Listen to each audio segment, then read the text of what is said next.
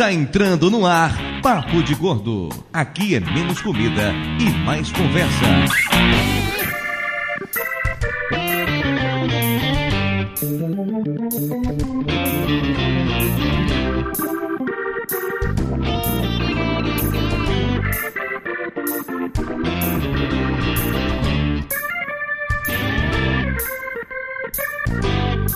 Ouvintes de peso, univos! De São Paulo aqui é Dudu Salles e que me desculpe os amantes de vinho, mas eu prefiro cerveja. Teu cu.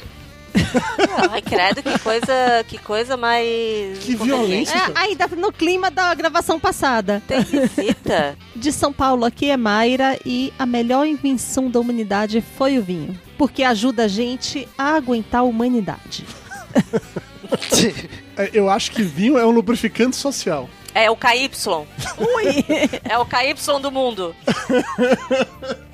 Daria pra colocar um rótulo de vinho facilmente, assim, já pensou? Tem o periquita e o KY. Ai, que horrível. que horrível. Tem um chão de rollers. Não, vi um português só tem nome duplo sentido, né? Impressionante. Não, que eu tô tomando um Portas de Hernandes aqui alentejano, então não tem problema nenhum nisso. Ela tá, deve estar na vigésima garrafa, porque ela tá tomando isso desde o começo. De amargosa aqui, doutor Tapioca. E pra mim, vinho bom é aquele que você toma e gosta. Só isso. É. Até parece, até parece, tapioca. Até parece que aquele povo que fica aqui tomando chapinha na, na Avenida Paulista entende alguma coisa de vinho, rapaz. Ah, mas acha bom. Acha bom. Tem gente que gosta de quinta do morgado suave. Porra, Pô, tem velho. gente que toma country wine. É, country wine não, pelo amor de Deus. Pô, country wine, tu abre e vem aquele bafo de dar dor de cabeça, só com aquele... Mas pra ele é bom. né? Então, pra ele, aquele vinho é o vinho bom. Você bota ele pra tomar um vinho caro, ele vai achar ruim. Dudu Salles. Pô, tem, tem um senhor, na- tinha um senhor na minha cidade que botava adoçante no vinho. É, eu acho essa informação muito importante, mas a gente ainda tá na abertura do Meu programa. sogro, põe, meu sogro põe gelo, mas tudo bem, vamos Peraí, A gente chega lá, continuar. a gente chega lá. A gente, a, a gente, a gente tá ainda na abertura do programa. Calma, segurem. Do Rio eu sou a Elba e eu acho que o vinho canção de pêssego ainda vai ter o seu valor reconhecido. Hum, canção de pêssego, aquele que tem suco de pêssego dentro? Não, já começou. também esse eu assim, gostei. vinho canção já começou na, aí É, na, na, funciona safra mal. do, na safra a do minha adolescência! sangue de boa, canção e chapinha. Tá tudo ali, né? É, é tipo que Minha, pula. é, vinho canção é na base do sangue de boi. Vocês são muito vocês são muito elitistas, tá bom? Vocês ficam aí zoando as pessoas que gostam A minha tipo adolescência foi moldada nisso aí. O meu caráter tá aí. Isso explica muita coisa sobre você, mano. Mais do que você gostaria de admitir. É o de cooler de pobre, gente. de São Paulo, sou Fabiana e eu vou tentar falar de vinho hoje. Parece que não vou conseguir. Não, não vai ser. A gente só assusta, Fabiana. A gente só assusta. Você vai sim, Fabiana, porque hoje teremos aqui um episódio mais do que especial sobre vinhos com um especialista de verdade. Oh. Olha, ouvinte, só pra vocês terem ideia, a gente tá tentando montar esse programa há quase um ano, eu acho. A gente já... É, aí a gente Um começa a ano. beber antes e dorme. O Tapioca e a Mário ficam se mandando foto, daí eu e o Dudu a gente fica puto, sai e ninguém grava mais nada. A gente já marcou essa gravação pelo menos quatro vezes, se eu não me engano. Verdade. Por motivos diferentes. Aí ela, ela descobriu que a Elba toma Saint Germain e aí desmarcou. Mas eu faria o mesmo. Não, Eu não sei o que isso quer dizer, mas eu senti que era zoeira com a Elba, então eu faria é o o mesmo. nome tá? de um vinho, Dudu. Eu deduzi que era o nome de um vinho, né, Valera? Deve ser o nome de um Do vinho ruim. nível. A, a gente vai ter patrocínio? Vamos citar nome de vinho ruim? Pode citar o que você quiser. Não tem patrocínio nada aqui, não. Tem ninguém pagando por essa porra, não, rapaz. Ah, vamos falar mal então do nível do nono. Vinho do nono. Ruim pra cacete. Todo mundo toma esta merda no Paraná e adora. Cara, puta vinho ruim. Nunca vou falar na vida disso, mas se você quer saber de vinho bom, Valera, não sabe o que você faz? Você escuta o podcast da Fabiana. Fabiana, como é que as pessoas que querem entender de vinho podem saber um pouco mais através de você? Bom, tem o, o podcast O Simples Vinho, que eu tento ensinar quem quer aprender sobre vinho, porque eu acho que quando a gente aprende, a gente desfruta muito mais. Ah, indireta pra mim, tá vendo? Acho que foi indireta pra todo mundo, pra mim, pra Mayra. Eu vesti a cara Finalmente eu vou ouvir aqui. podcast. Mentira, corta essa parte. Não, tu e a Mayra, sim, pra aprender a não ficar esnobando. Não, é isso mesmo, é isso mesmo. Tá, mas fale mais sobre o seu podcast. O Simples Vinho, como é que é, como é que funciona, qual a periodicidade, onde as pessoas podem ouvir, o que é que você fala nele, além de, obviamente, vinho, né? Então, eu, comecei com um mini curso de vinhos, né? Eu, comecei falando de vinhos como o curso que, que eu fiz porque eu tomava vinhos, acho que como vocês, né? Tomava o vinho que o marido escolhia, nem sabia qual era. Meu a marido, uva. se, se eu for escolher, meu É, o seu marido não. tá fudido.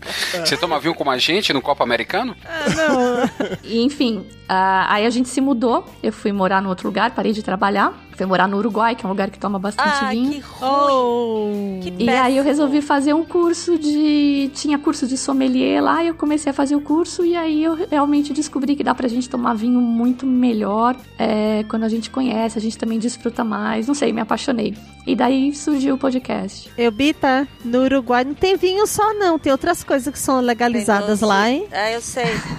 Tem tem doce de leite. Tem é doce de leite, que é bem bom também no Uruguai. Até caviar tem. O jogo, o jogo é liberado lá. Tá, mas aí, Fabiana, aí você montou seu podcast lá e lá você fica, sei lá, dando dicas de, pod- de, de podcast, eu acho, dando dicas de vinho, ensinando as pessoas sobre vinho, é isso? Eu mais é, é, ensino, come- comecei ensinando o processo de vinho como a gente faria numa escola para sommeliers ou para quem quer estudar mesmo o vinho. Eu começo falando, mas procuro falar de um jeito simples, agradável também para as pessoas não desistirem e para popularizar. Que é, é um dos meus objetivos. Eu quero que mais gente conheça e, e aprecie. Então eu comecei ensinando sobre o processo de produção, como é que você faz um branco, como é que você faz um tinto, como é que você faz um espumante, por que que muda quando você passa pela barrica ou não, todas essas coisas que eu imagino que vocês vão perguntar hoje pra mim. Eu falo um pouco lá. Sim, vamos perguntar tudo isso e muito mais. E hoje você tem uma missão muito importante, que é ao final do programa você me fazer gostar de vinho. Porque Aham. eu tô com a Mayra há 17 anos, ela ainda não conseguiu fazer isso. Apesar de que hoje Vamos lá, estamos, então. estamos gravando e bebendo um vinho. Ela aqui. deixa um pouquinho na garrafa pra te provar? É, eu é acho que ela não importante. quer que você goste, não, velho. Talvez o objetivo seja esse, né? Ela, Acho ela não isso é me puro deixa H beber, dela, pode ser. viu? Faria sentido, Tapioca, faria sentido. De Boa Vista, aqui é o Júnior e eu não gosto de vinho. Tá tudo bem, você está, você está, seja bem-vindo. Você está bem acompanhado por Dudu. É, Na tribo só toma o quê? Ayahuasca. Não, é aquela bebida de mandioca mascada. Isso, é esse negócio aí que eles falam, vivem falando o nome e eu devo esquecendo. O programa de hoje pesa 617 quilos, que nos dá uma média relativamente baixa, mas eu entendo, né? Que de 102,83333. A culpa é da convidada, mas como ela hoje vem como especialista, não vou julgar pelo peso, tá tudo certo. Enquanto a gente toma mais um gole do Portas da Herdar, vinho regional. Que isso, gente? Portas Puta da Herdade. Negócio? Verdade. A Herdade? É Não, vira garrafa, vinho? vira a garrafa. Tem mais letra aí. É, realmente tinha mais letras, mas tava certo. tinha um DE no final. Então- Enquanto bebemos mais um pouco do Portas da Herdade, vinho regional latejano, vamos pro nosso coffee break e já voltamos.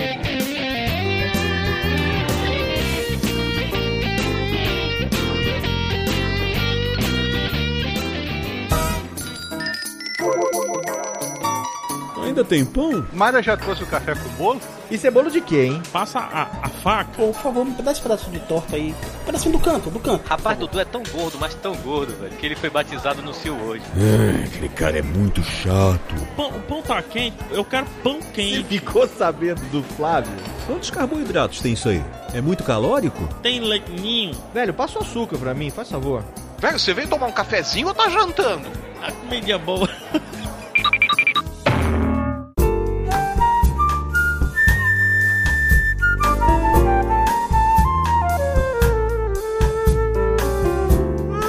Muito bem, ouvintes, estamos de volta para mais uma emocionante sessão de recados, o Coffee Break do Papo de Gordo. E esse é o primeiro Papo de Gordo de 2019. Aê, aê, aê! Eu sempre fico na dúvida, né? Até que ponto a gente pode ou não pode desejar feliz ano novo? Até o dia 31, até o dia 1 até o dia 2, até você encontrar com a pessoa pela primeira vez, eu não sei. Tá na dúvida, mas como essa é a primeira vez que eu falo com você, meu dileto, querido ouvinte, tá escutando, então deixo aqui os meus desejos de um 2019 sensacional, maravilhoso, com tudo de bom. Tudo aquilo que você sempre sonhou e não conseguiu até hoje. Esse é o ano, esse é o ano de conseguir tudo isso e muito mais. Inclusive, eu quero começar o ano agradecendo a você, nosso querido ouvinte, que escuta o Papo de Gordo há tanto tempo. Gente, são mais de 10 anos no ar e eu sei que tem uma galera aí que escuta a gente desde o primeiro episódio, que tá nos acompanhando há muito, muito, muito tempo. Muito obrigado de coração mesmo por todo esse carinho, por todo esse amor, por nos permitir fazer parte da sua vida. E obviamente quero agradecer também aos nossos padrinhos e patronos que tornam possível a continuidade do Papo de Gordo. Apesar de todo mundo estar falando que esse é o ano do podcast, vocês sabem muito bem que não é a coisa mais fácil do mundo viver de podcast no Brasil. Na verdade, eu conheço pouquíssimas pessoas que podem dizer que vivem de podcast no Brasil. A maior parte dos podcasts, tipo a gente aqui, tá basicamente fazendo por amor à causa e contando com a ajuda, com o apoio de vocês para tornar esse sonho realidade. Se você quiser ser um desses sonhadores, pode, obviamente, colaborar com o Papo de Gordo no Patreon, no Padrim e também no PicPay. Eu não sei se vocês conhecem o PicPay, não tenho certeza, eu já falei disso aqui no Papo de Gordo não, mas o PicPay é uma plataforma de pagamentos em que você pode não só pagar um valor fixo mensal para ser assinante do Papo de Gordo, mas também comprar produtos como um todo. E mais do que isso, você pode usar o PicPay para pagar conta de qualquer coisa. Sei lá, se você vai num supermercado, numa lanchonete, num restaurante, o cara traz a maquininha da Cielo, você vai lá e pede para pagar com QR Code, ativo pelo aplicativo, você paga na hora de boas. Caso você ainda não tenha uma conta no PicPay, você pode criar uma hoje e ganhar de graça 10 reais cashback que você pode usar para toda e qualquer coisa, porque sim, tem isso. No PicPay, cara, você faz pagamentos e ganha dinheiro de volta. Imagina só que louco, você usa o seu cartão de crédito para pagar uma conta e essa conta te devolve dinheiro depois de você usar o que você quiser. É assim que funciona o PicPay. Se você ainda não tem uma conta, aproveite, se inscreva agora para ganhar o seu cashback, que já vai compensar aí, ó, os 10 reais que você pode investir no Papo de Gordo. Para acessar o perfil do Papo de Gordo no PicPay, basta digitar picpay.me barra Papo de Gordo, ou caso você já tenha o aplicativo instalado, basta procurar por Papo de Gordo que você acha a gente por lá. Para colaborar no Patreon é só digitar patreon.com.br e no Padrim é padrim.com.br. Temos categorias diferentes, temos faixas diferentes. Se você colaborar com 5 reais, o seu nome estará em todos os posts de podcasts enquanto você for o nosso padrinho. Se você colaborar com 10 reais, vai se tornar automaticamente assinante da nossa newsletter semanal exclusiva para patronos e receber conteúdo extra que só quem é assinante pode conferir. E se você colaborar com 20 reais, além de tudo isso que eu acabei de falar, ainda ter seu nome citado aqui nessa sessão de recados dileta e singela. E é por isso que eu quero mandar nesse momento um beijo, um abraço, um aperto, um chamego no pescoço para o Júlio César Magraf Júnior, pro Josias E.G. Júnior, pro Fernando Abreu Gotijo e pro Elcio Toshiuki Shoda. Muito obrigado, galera. Beijo no coração de todos vocês e vamos lá de volta para o programa.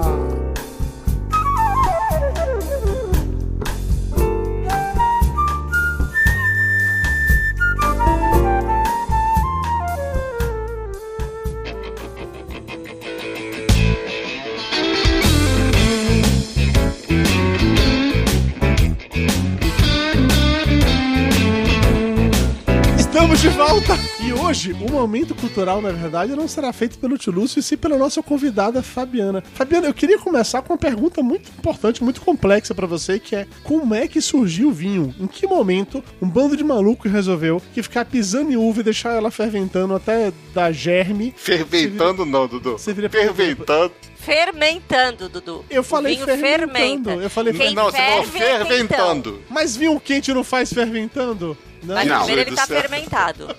Vamos lá, Fabiano, por favor, um pouco de, um pouco de cultura aqui. É, vou decepcionar um pouco vocês porque ninguém sabe exatamente como surgiu, quando surgiu. Mas acredita-se que tenha sido inventado por uma mulher, né? A, a Claro. Lúcia Neandertal, Óbvio. óbvio, né? Óbvio. Claro. Ela tinha que aguentar o marido chato, né? Faz parte. As mulheres eram as responsáveis, né, por, pela coleta de sementes, de frutinhas. A Lucy deve ter botado um pouquinho lá na, na bolsinha dela. A uva ficou, fermentou, amassou ali, né? E aí, a hora que o, o John foi lá ver a bolsa, tinha um líquido, ele resolveu beber, deu barato, curtiu e assim meio que tá inventado o, E o assim vinho, estamos felizes, né? pra deixar o povo feliz. De registro mesmo, a coisa mais antiga que eles têm são de tipo uns 8 mil anos na Geórgia. Na, na Geórgia, Estados não Unidos, nos não. Estados Unidos, Não, não, né? não, cara? Europa. Já é Ah, país. bom. Porra, nós estamos bem de geografia. Na, na Bíblia tem também registros, né, da, de vinho. O, o Noé, depois do dilúvio, ele tomou um belo porre, acho Claro. que pra, pra dar uma relaxada.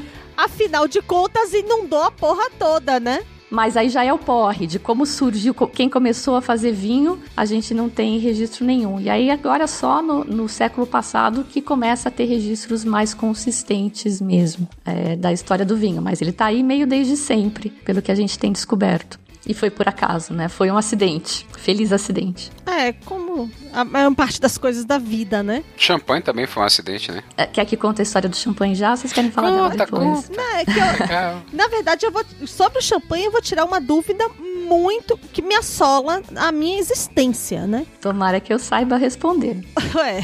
Aí você tem champanhe, você tem cava, você tem lambrusco, você tem espumante, você tem um monte de coisa aí no, no mercado e ninguém sabe. Tem outros franceses também, né? cremant, um negócio desse. E a Cida Cerezé entra onde? Ah, Tem a cidra na, na Se fosse no né? outro programa, eu diria onde era. É, vai na macumba. Essa coisa do champanhe é a denominação de origem, é a região onde ele é produzido. Então, todos esses vinhos que vocês comentaram, fora o, o frisante, fora o, o lambrusco, eles são espumantes. O que define que ele é espumante é porque ele tem um nível mínimo de pressão das borbulhinhas. Se tiver menos, é frisante, por exemplo, que é o caso do, do lambrusco. Então, um espumante produzido na França, na região demarcada da Champagne na França, com as uvas especificadas por aquela região, ele pode ser chamado champanhe. Se for produzido nas regiões ah, espanholas permitidas, com as uvas permitidas, ele vai ser um cava. É, e afinal vão ser todos espumantes. Um, um espumante produzido em outras regiões da França é um cremant. Tinha um espumante brasileiro que tinha uma qualidade que estava bem, bem importante no mercado, não tinha? Eu não lembro qual é. Não, o próprio Salton é. Qual saltão? Porque tem um saltão que é, que é pelo método chamar que não era essas coisas, né? Gente! Gastou agora. Viu? Isso aí ele ficou um ano pra decorar isso. Um ano? Você acha que eu tô com papelzinho aqui, não, pô? O espumante brasileiro, ele é muito bem é, conceituado no, no mercado, né? Ele tem boa qualidade. E teve um é, da Perini, que ganhou recentemente, um moscato da Perini que ganhou. Eles fizeram a maior propaganda como o quinto melhor espumante do mundo. Pior é que eu Um nem gosto do na moscato, França. eu gosto mais do Brute. É mesmo, moscato é doce, O né? Brute é o seco, é. né? É, então, o moscatel é exatamente o que eu gosto por ser doce. Eu lembro quando a gente foi na festa de queijo, eu só bebia essa porra. Mas você gosta de cerveja, você gosta de coisa amarga. Pois é, eu não sei explicar isso, Fabiana. Eu juro que eu queria entender. É a parte mulherzinha dele. E eu te digo mais, É eu a gosto parte de whisky Grey's também. Anatomy. É, a parte Grey's Anatomy. Eu gosto Mas Dudu gosta de, é de cerveja de trigo, que é menos amarga. Não, mas eu gosto de cerveja amarga também. É que eu não sou um grande fã de IPA, mas a gente já tá desvirtuando o assunto pra outra parada. O ponto que eu não sei explicar.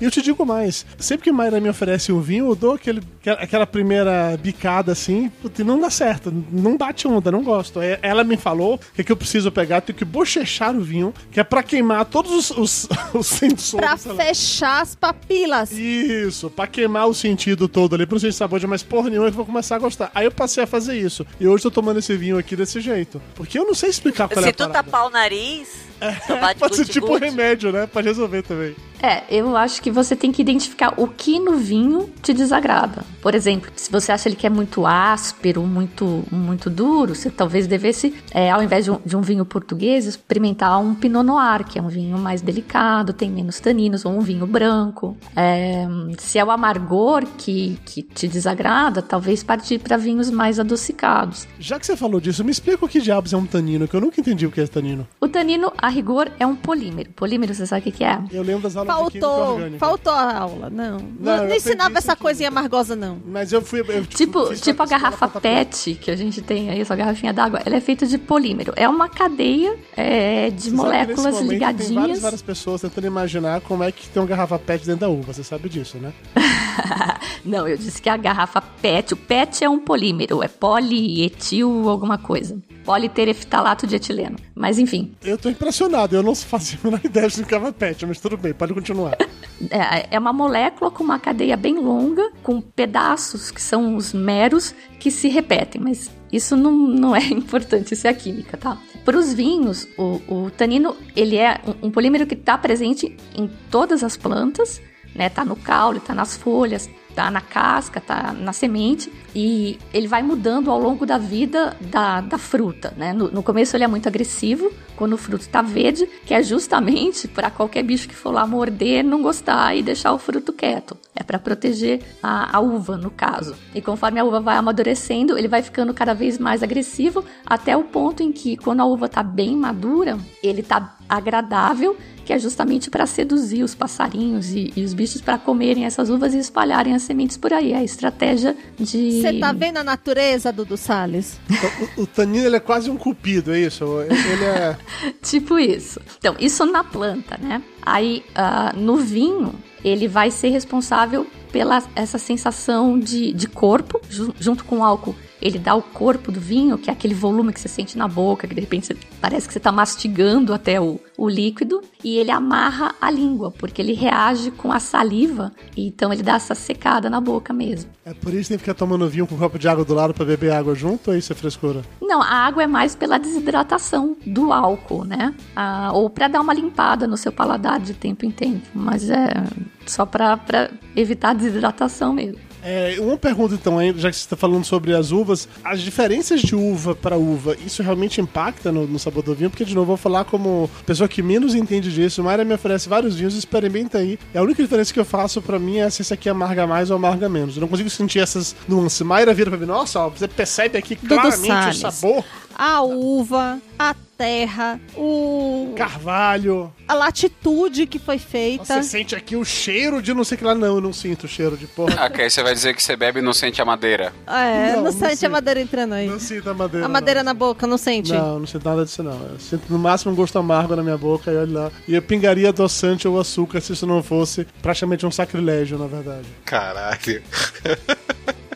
O que é, Júnior? Você é especialista em vinho agora pra casa também, é isso? Não, Eduardo Salino, você chegar e jogar adoçante num vinho é foda dos assados. Meu sogro é coloca foda. gelo, gente. Então vamos. Mas é, Fazer refresco. Fazer, Fazer sangria. É criminoso colocar gelo em vinho, Fabiana? Por favor, ajude a defender meu pai. É criminoso realmente, assim. Precisa de vir pra cadeia pra fazer algo desse jeito? Então vamos por partes, tá? A gente tá. a Fabiana tá cada vez se na, na frente de toda aquela história do vinho, a gente ainda não entende como é que ele é feito. Então a gente já falou, né? Alguém, eu não sei qual das meninas, comentou do terroir, de que a, a latitude em que ele foi produzido e tal, que tudo isso importa, né? Eu não então, se você pensar coisas. que o produtor passou os dois meses aí pré-colheita, rezando para não chover, né, ajoelhado, angustiado, decidindo se ele colhia hoje pra, é, porque ia chover amanhã, ou se ele tentava esperar até amanhã para o negócio amadurecer melhor, tal. Se você pensar em todo esse terror dele para colher uma uva boa, fazer um vinho decente, você vai lá e mete gelo, isso é pecado sim, tá? Eu acho que no mínimo não é? uma falta de respeito muito grande. Não dá vontade de, de socar a cara de uma pessoa que faz isso?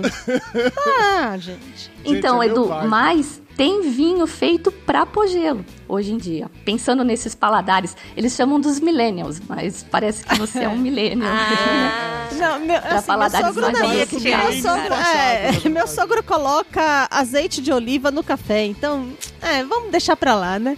Não, mas é sério, não sei se vocês já ouviram um vinho que chama Rosé Piscine. Tá super na moda, custa. É caríssimo até. Devia ser barato, mas é caríssimo. É um rosé bem docinho, que é feito pra você botar gelo e tomar na piscina mesmo. E é uma delícia. É, Meu é Deus. o canção de pêssego. Tá ali, ó. Vocês falando do canção de pêssego.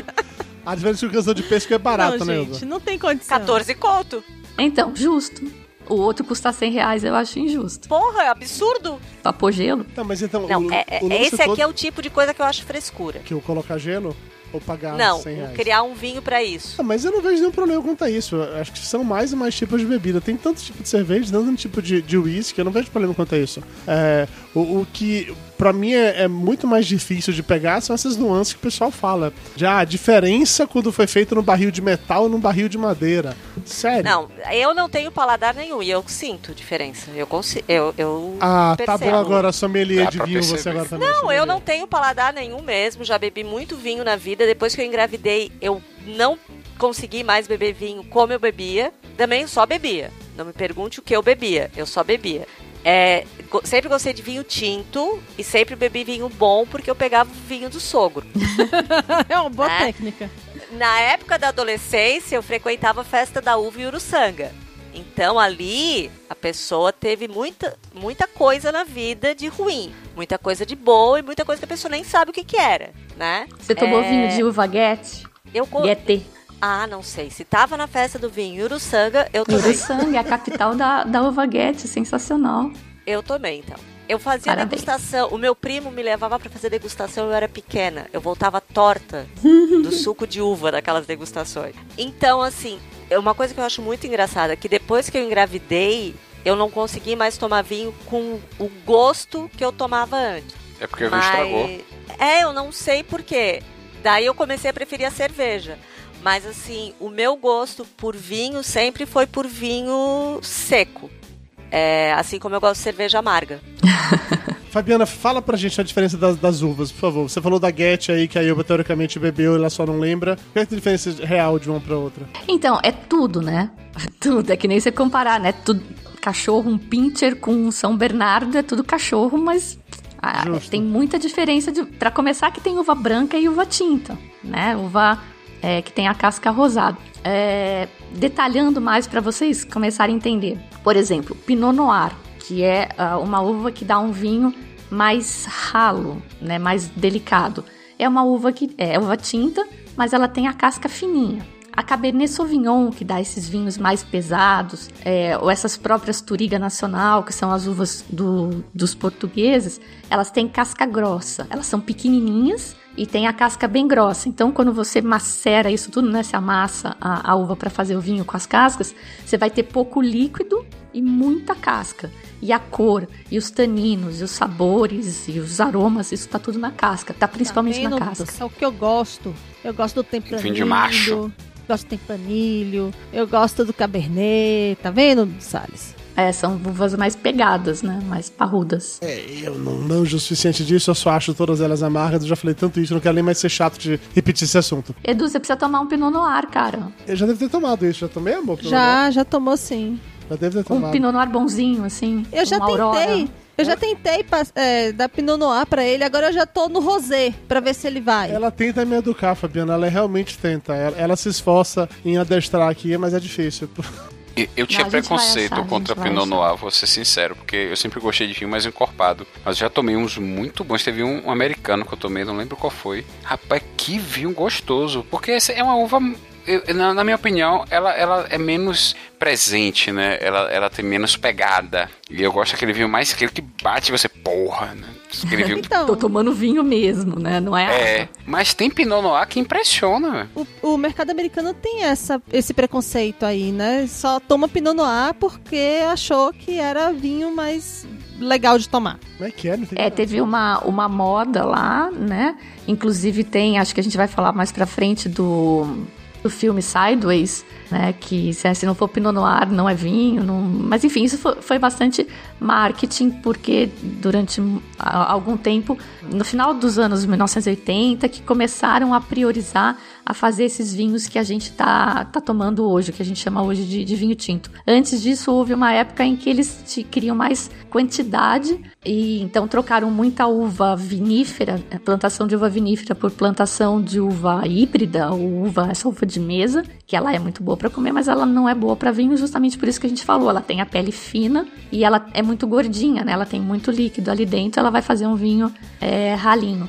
E se você também é, fizer uma na sua plantação você deixar a sua uva render muito, for um solo muito fértil e você tirar lá 20 toneladas por hectare de vinhedo, vai ser uma uva menos concentrada do que se você tirar 5 toneladas por hectare, que é mais ou menos 5 é, é, é o número de, dos vinhos melhores que a gente toma. Essa história de que a, a uva para dar um vinho bom, a parreira tem que sofrer, é verdade? Então, eles dizem que sim. Acredito que aí já não sei, tô acreditando que porque eles sempre podem podar, né? E eles fazem isso. Eles vão lá, tiram uma parte de folha, eles tiram uma parte de uva, até para concentrar o que tem lá. Tem lugar, dependendo se for para fazer esses vinhos caríssimos aí, caríssimo que eu digo, sei lá, aqui no Brasil de 150, 200 reais, é, o cara joga metade das uvas fora, tá?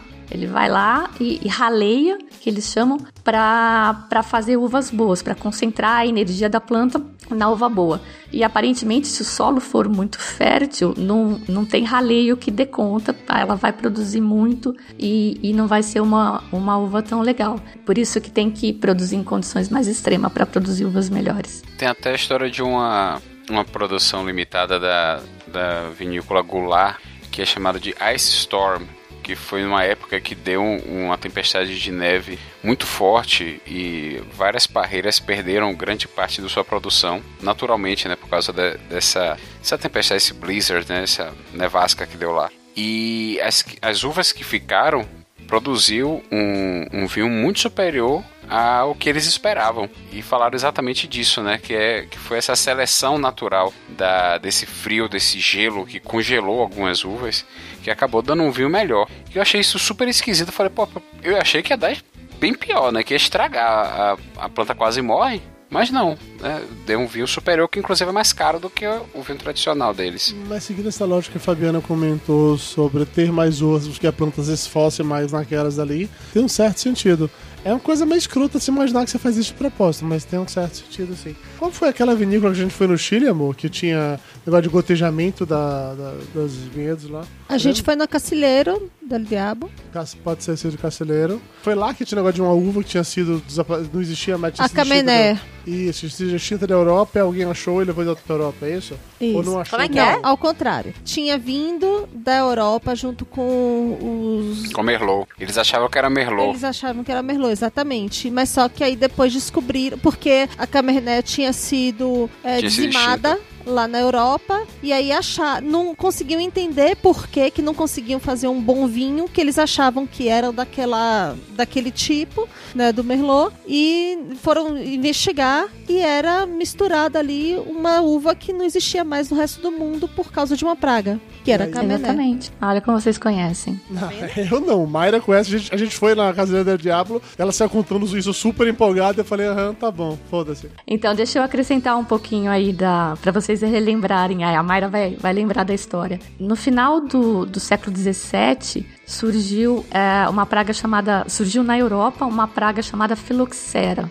Na verdade, ela já era comum nos Estados Unidos, mas as videiras americanas, que não são vites viníferas, elas são vites americanas, elas são resistentes a essa praga. Na época não tinha tanto controle de fronteira, eles trocaram mudas, então a, acabaram importando a praga para a França e ela dizimou os vinhedos, coisa de 80% de vinhedo do mundo todo, ali de vitis vinífera, né, quase acabou. E entre ah, essas espécimes des- dizimadas foi a Carmener. E ela foi redescoberta no, no Chile, sem querer, ela estava plantada misturada realmente com as uvas de Merlot. Sabiam que tinha plantas de alguns lugares, davam uma uva um pouco diferente, mas eles ainda não entendiam direito, eles achavam que era o terroir, sei lá, né, alguma inclinação. E aí um especialista francês passando por lá falou: "Não, isso aqui é Carmener". Hoje tem teste para isso, né, teste de DNA, é comprovado que é Carmener. Não tem mais aquela frescura de contar quantas voltas tem na, na flor, na folha, né? Não, tem bastante ainda. Você sabe que eu tava pesquisando pra pra falar de um vinho que eu, que eu trabalhei num- numa degustação outro dia e vi que a Albarinho, Alvarinho, né, ou Albarinho, que é uma uva que tem lá na, em Portugal e, e- e na Espanha, é, ela estava sendo muito popular na Austrália, até que um especialista foi lá, isso foi agora, no final dos anos 1990, e falou: Ah, isso aqui não é Alvarinho, não, gente. Isso aqui é outra coisa.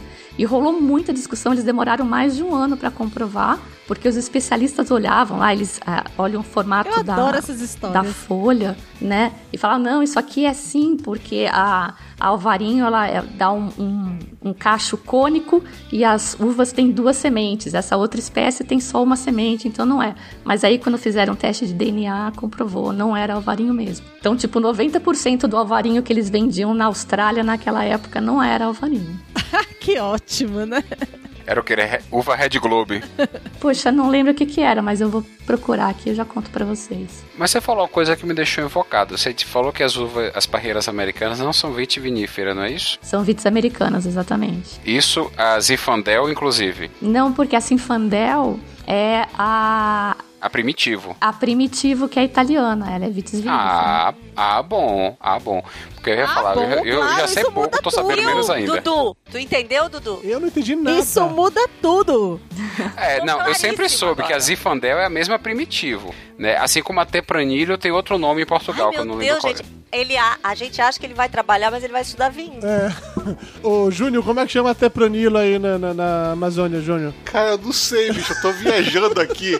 Eu tô barato falando essas coisas todas. Eu tô, eu tô nem mais. Você tá sentindo até culto, né, Júnior? tô, tô sentindo. Eu falei assim, caraca, a gente não pode nem falar, nem, nem respira pra não falar uma besteira, sabe? Júnior só veio pra pegar o cachê, velho. só pra pegar o bicho. É aquele jogador que fica lá no fundo, faz porra nenhuma, tá ali pra pegar o bicho. É, por aí. Coitado do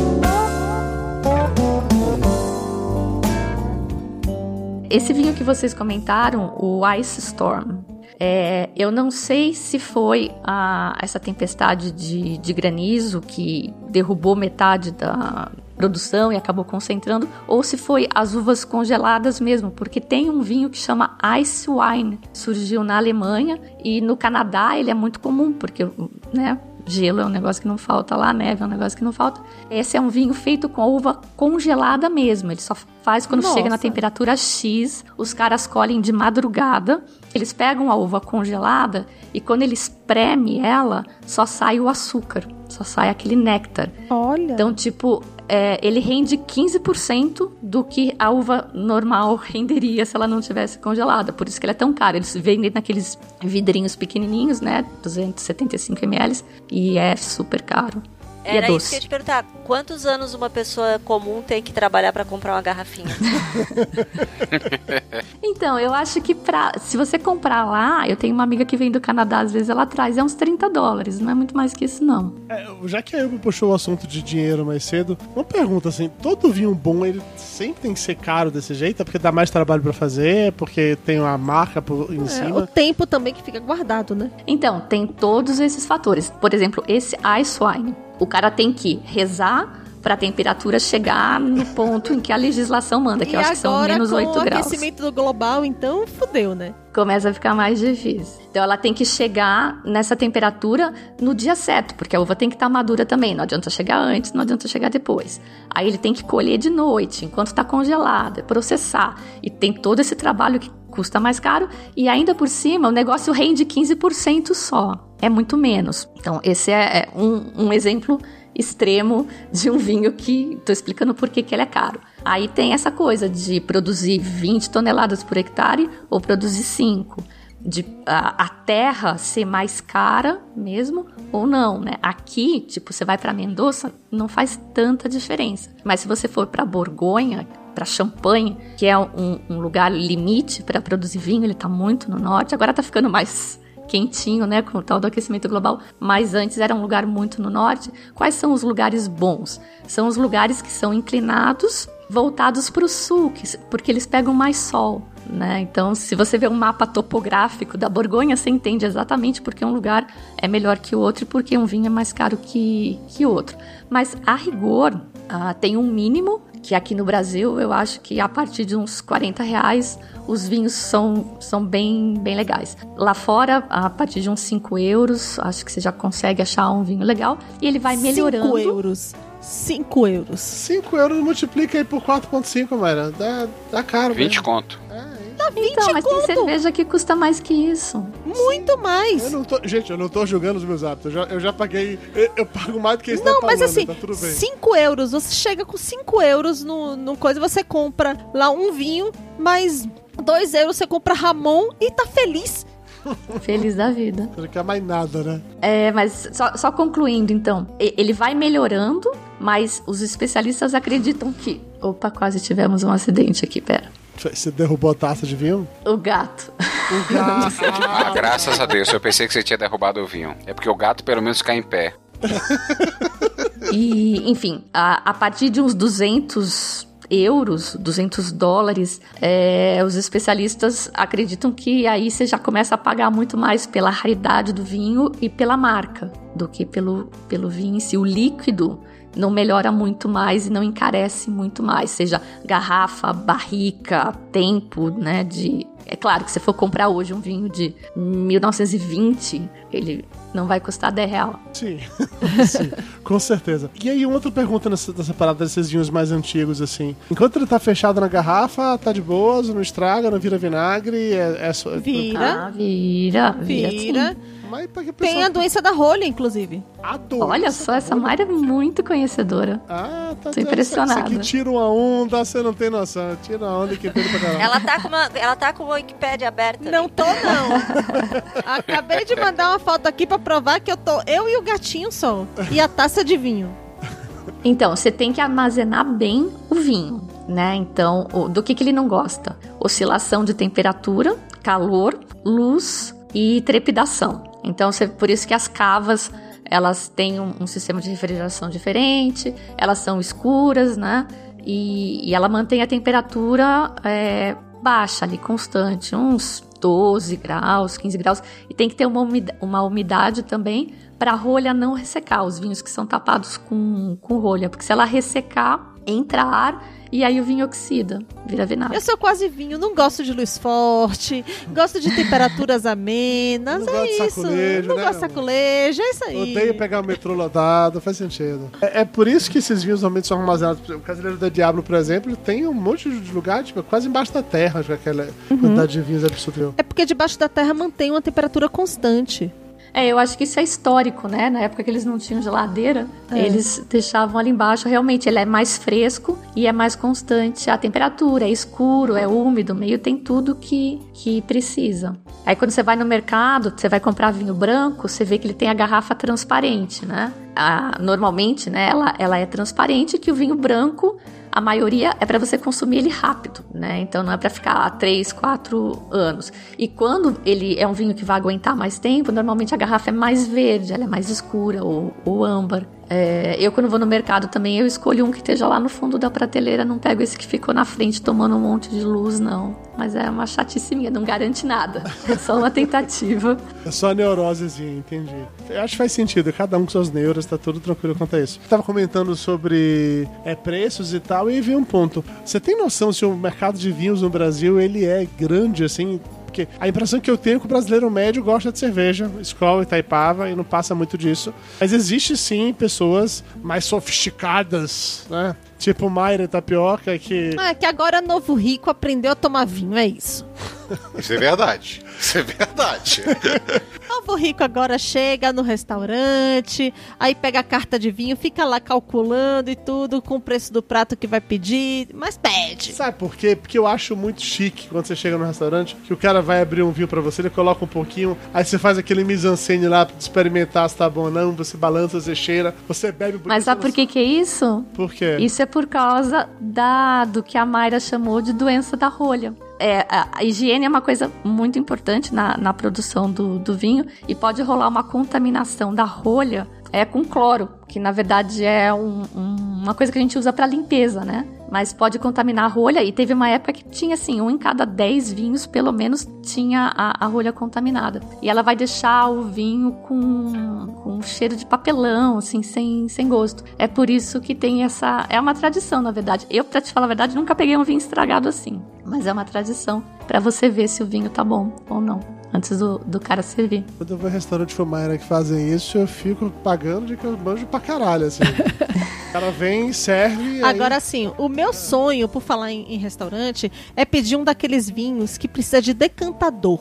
O que é um decantador? Desculpa, minha ignorância. É uma garrafinha pra botar o vinho. Aí tem, um- tem toda Parece a uma garrafa coisa, da né? Gin Eugênio. O cara pega, coloca no decantador. Tem uns até que são tão caros, são tão raros, são tão tudo de bom da vida, do universo e tudo mais, que tem que ter uma velinha, um, bota uma vela embaixo na hora de servir.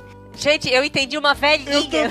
Uma velhinha, uma vela, Que, vela. vi uma, que viu uma freirinha, uma velhinha cega, entendeu? Que foi ela que botou o violino Não, pra garantir. uma Ah, esse- vela, vela. Tipo aquela que coloca no conhaque pra aquecer, aí pega, coloca aquilo ali na, na, na, na garrafa, no, no pescoço da garrafa, na hora de colocar no decantador e, enfim, uma coisa. É um acontecimento. Mas isso é puro mise-en-scène, isso faz alguma diferença, Fabiana? Se- se- Seja sincero, que pra mim Então, só... isso é até uma coisa que eu queria comentar aqui, né? Que o decanter a gente usa para duas coisas. Ah, uma é realmente para separar esses cristais de vinho, que os vinhos velhos é, tendem, eles, ah, esses cristais são, são taninos, enfim, que, que vão cristalizando, formam sais e eles depositam no fundo da garrafa.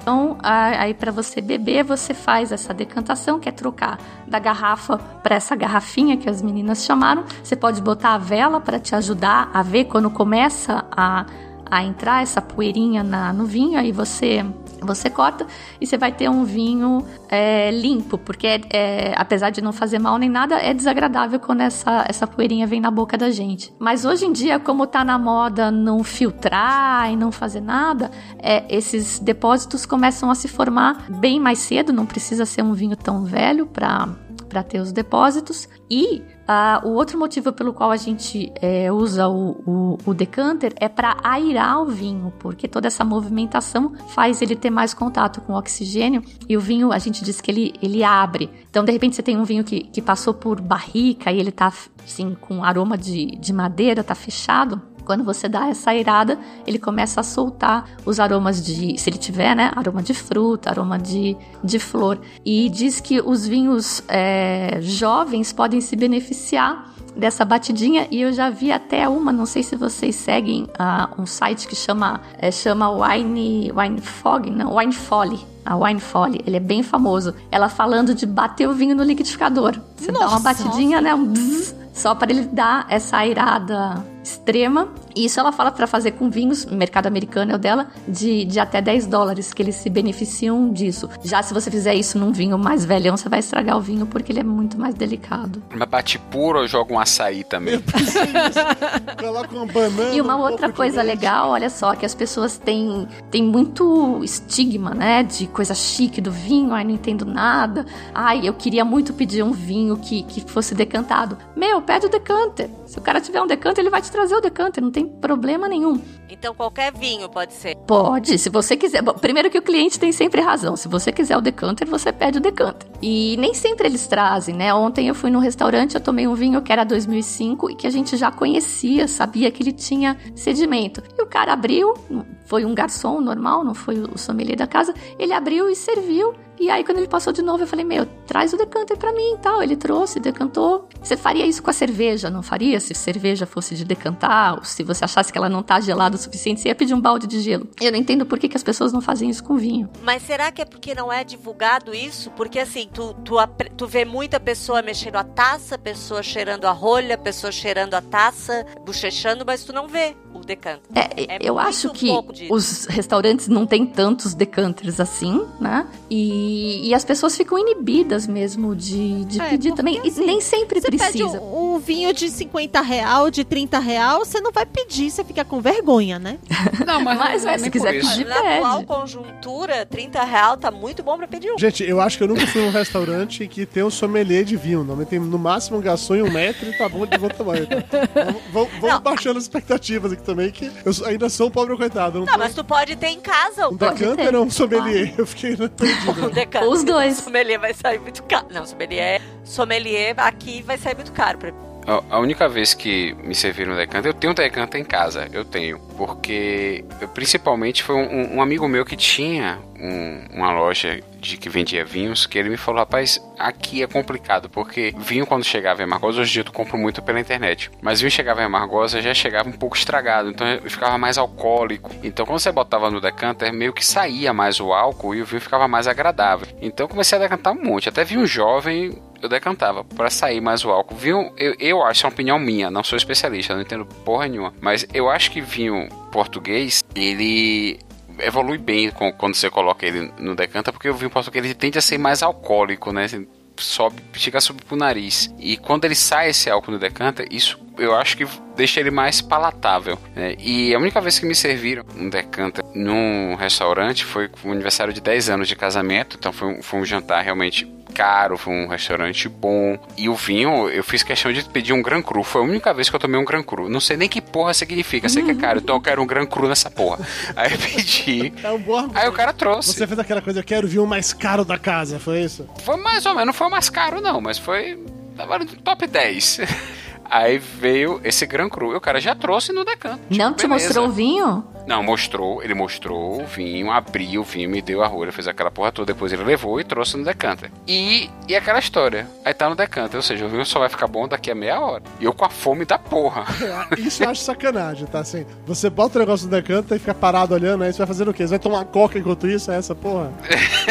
Mas Né? o próprio vinho na garrafa dele tem, tem vinho que tu tem que dar um tempo antes de tomar, não tem? Não sei. Eles dizem que ele, o vinho evolui na garrafa também, né? Então, nem que seja só pra ele dar uma acalmada, né? Que o cara engarrafou, o vinho tá lá meio tenso, ele muda bastante, assim. Se ele passar dois, três meses na garrafa, ele já muda um pouco. Se ele passar dois anos, ele muda mais. Porque na garrafa também rola é, um envelhecimento do vinho. Ele é menor do que numa barrica, por exemplo. Mas a rolha, essa história toda da rolha, ela é porosa. Entra oxigênio por lá. Então o vinho vai dando uma A micro-oxigenada. micro... Exatamente, essa é a palavra, microoxigenação. Essas rolhas sintéticas que tá vindo muito vinho, inclusive vinho que a gente costumava comprar com rolha normal. Eu acho que até o Periquita, o último que, que eu vi, tinha uma rolha dessa sintética. Essa Ela eu sei, essa eu né? sei por quê. Essa eu sei por quê. A árvore da rolha tá, tá com problema, tá quase em extinção. Tem um estou enorme lá na UFSC. A enorme árvore lá da rolha. Existe uma árvore que dá rolha, é isso que quer dizer? Sim, Sim, eu... Não, Cortiça é vegetal, né, chamada Dudu? Hoje, cortiça. Rolha é uma- tu acha que rolha é feita do quê, amor? Rolha é um fruto. Pra... Não, não, é Não, madeira. Olha casca. É a casca. é, é uma casca da madeira. Você chega e vai furando a madeira em formato de rolha e você tira a rolha de lá. Aquilo é uma árvore, um pedaço de árvore, Dudu. É porque é amargosa, gente. Não tem Margosa dessas tem coisas. coisas não, bicho. É Margosa. Lá na UFSC, na Universidade Federal de Santa Catarina, tem uma árvore enorme. E era lá disso. que você ia. Bom, deixa quieto. Era lá que eu ia. Então tá com problema na, na árvore da rolha, então é isso. A árvore da rolha tá. Então ela tem um risco de, de extinção, né? A maioria, a 80, 90% da, da cortiça produzida no mundo é feita em, em Portugal, tem o problema da, de extinção. E tem essa coisa da a, a rolha pura, ela dá esse nível ideal de microoxigenação. Ela tem elasticidade, então ela entra, ela vai fechar direitinho a, a tampa da, da garrafa. Essa rolha sintética, ela é mais dura, né? Se bem que hoje em dia eles conseguem fazer material sintético do jeito que eles quiserem. Inclu- inclusive essa tampa de rosca, eu já vi que eles estão fazendo com uma membrana permeável que permite a microoxigenação também, tá? Então isso é o futuro perfeito. É menos ecologicamente correto no sentido de poluir mais, mas se a, a cortiça se extinguir também. acabar, né? É, né? Tem, tem o, o maldito equilíbrio aí entre as coisas. Tá tudo bem, no máximo vai ter mais umas tartaruga marinha morrendo por causa disso, mas tá tudo em paz. O que importa é encher a cara depois. Mas acaba interferindo no vinho de alguma maneira. Então, sim e não. Ah, se você tiver um vinho jovem, como um vinho branco, fresco, muito frutado, ou mesmo um, um tinto, mas que ele é jovem para ser consumido, um Beaujolais Nouveau, né, pra, que é para ser consumido jovem, essa tampa sintética, ela é melhor, porque ela vai tampar melhor. A tampa de rosca é melhor ainda. O problema da rolha sintética é que ela talvez ela não tenha elasticidade ideal aí, e aí ela pode acabar deixando entrar ar. Então isso é um problema, mas a tampa de rosca é perfeita. Tampa de rosca, tu falas essa tipo uísque. mesmo. Eu tô tomando um É, agora. dessa que você Eu gira. Acabei de servir pra Dudu aqui um de tampa de rosca, que é um rosé. Gente, o sangue de boi já usava, já estava à frente do seu tempo. Mas era de plástico. É, a não é, gente a não tá tampa de alumínio. É. É de alumínio a Ó. tampa? Não, peraí. Não, não Essa daqui do vinho é. pode. É de alumínio esse negócio? Ah, Ah, não sei que material que é, mas é um metalzinho, né? E, e não é tampa de rosca, é screw cap. Screw cap, é. Gente, o tapioca, ele tá num nível. Ele tá, ele tá se É achando. que ele tá perto caralho. dos States ali, né? Tô nada, velho, tô tá nada. num nível. amargosa. Eu tenho, eu, tenho, eu tenho uma coleção de rolhas, até mandei a foto pro grupo. E tem, se você prestar bem atenção, quem tiver acesso à foto, abra um livro na página 45. Se- Vocês vão ver que ne- nessa garrafona aí tem duas rolhas coloridas que são sintéticas. Né? Tem uma vermelha e uma begezinha. Do lado delas tem uma rolha de vidro. Não sei se vocês vão ver. Não vai dar de ver porque ele é transparente. Está Tô aqui procurando. A- achou aí a rolha vermelha ou a rolha vermelha? Do lado esquerdo da rolha vermelha tem uma rolha sintética bege. Tá, achei a rolha Sim, vermelha. achei, achei. rolha vermelha. Achou a rolha vermelha? Vá pra esquerda. Do lado dela, na mesma posição, tem uma rolha sintética bege. Ah, tá. Ela tá de E tem uma rolha de vidro logo depois. Rolha de vidro. Ah, aqui. Gente, De vidro. você é muito chique, Vinícius Tapioca, com a rolha de É vidro. médico, né, gente? Médico tem dinheiro. O, o vinho nem era muito bom. O vinho era, era um- era um italiano demi-sec. Gostoso, mas... Porque vi- vinho italiano é engraçado. Eu até falar isso com, com o Fabiana. Tem, às vezes, eu fui, eu fui em São Paulo, numa cantina... Ali no Bexiga, não lembro qual o nome da. Acho que era Sei que Sabe. O nome era horroroso, parecia nome de Isso motel. aí não fica. Isso É, aí você não fica sabe. na Itália, tu sabe, né? Tem, É, não, mas é muito boa é- é- aquela é cantina, super- muito É boa. super badalada. É, eu fui, adorei, né? O pessoal tocando tarantela, até aquela coisa bem turista, né? Eu como baiano achei lindo, né? E... Tá tudo e bem. tinha- A o cara gente gosta ofereceu. mais do Concheta, porque você paga pra entrar e reza pra sair. Deus é Você mais. sai rolando depois. Né? Então a gente chegou lá e o cara ofereceu um vinho, sugeriu, né? Um, um vinho italiano que era demi-sec. Sei lá, tava minha irmã, né?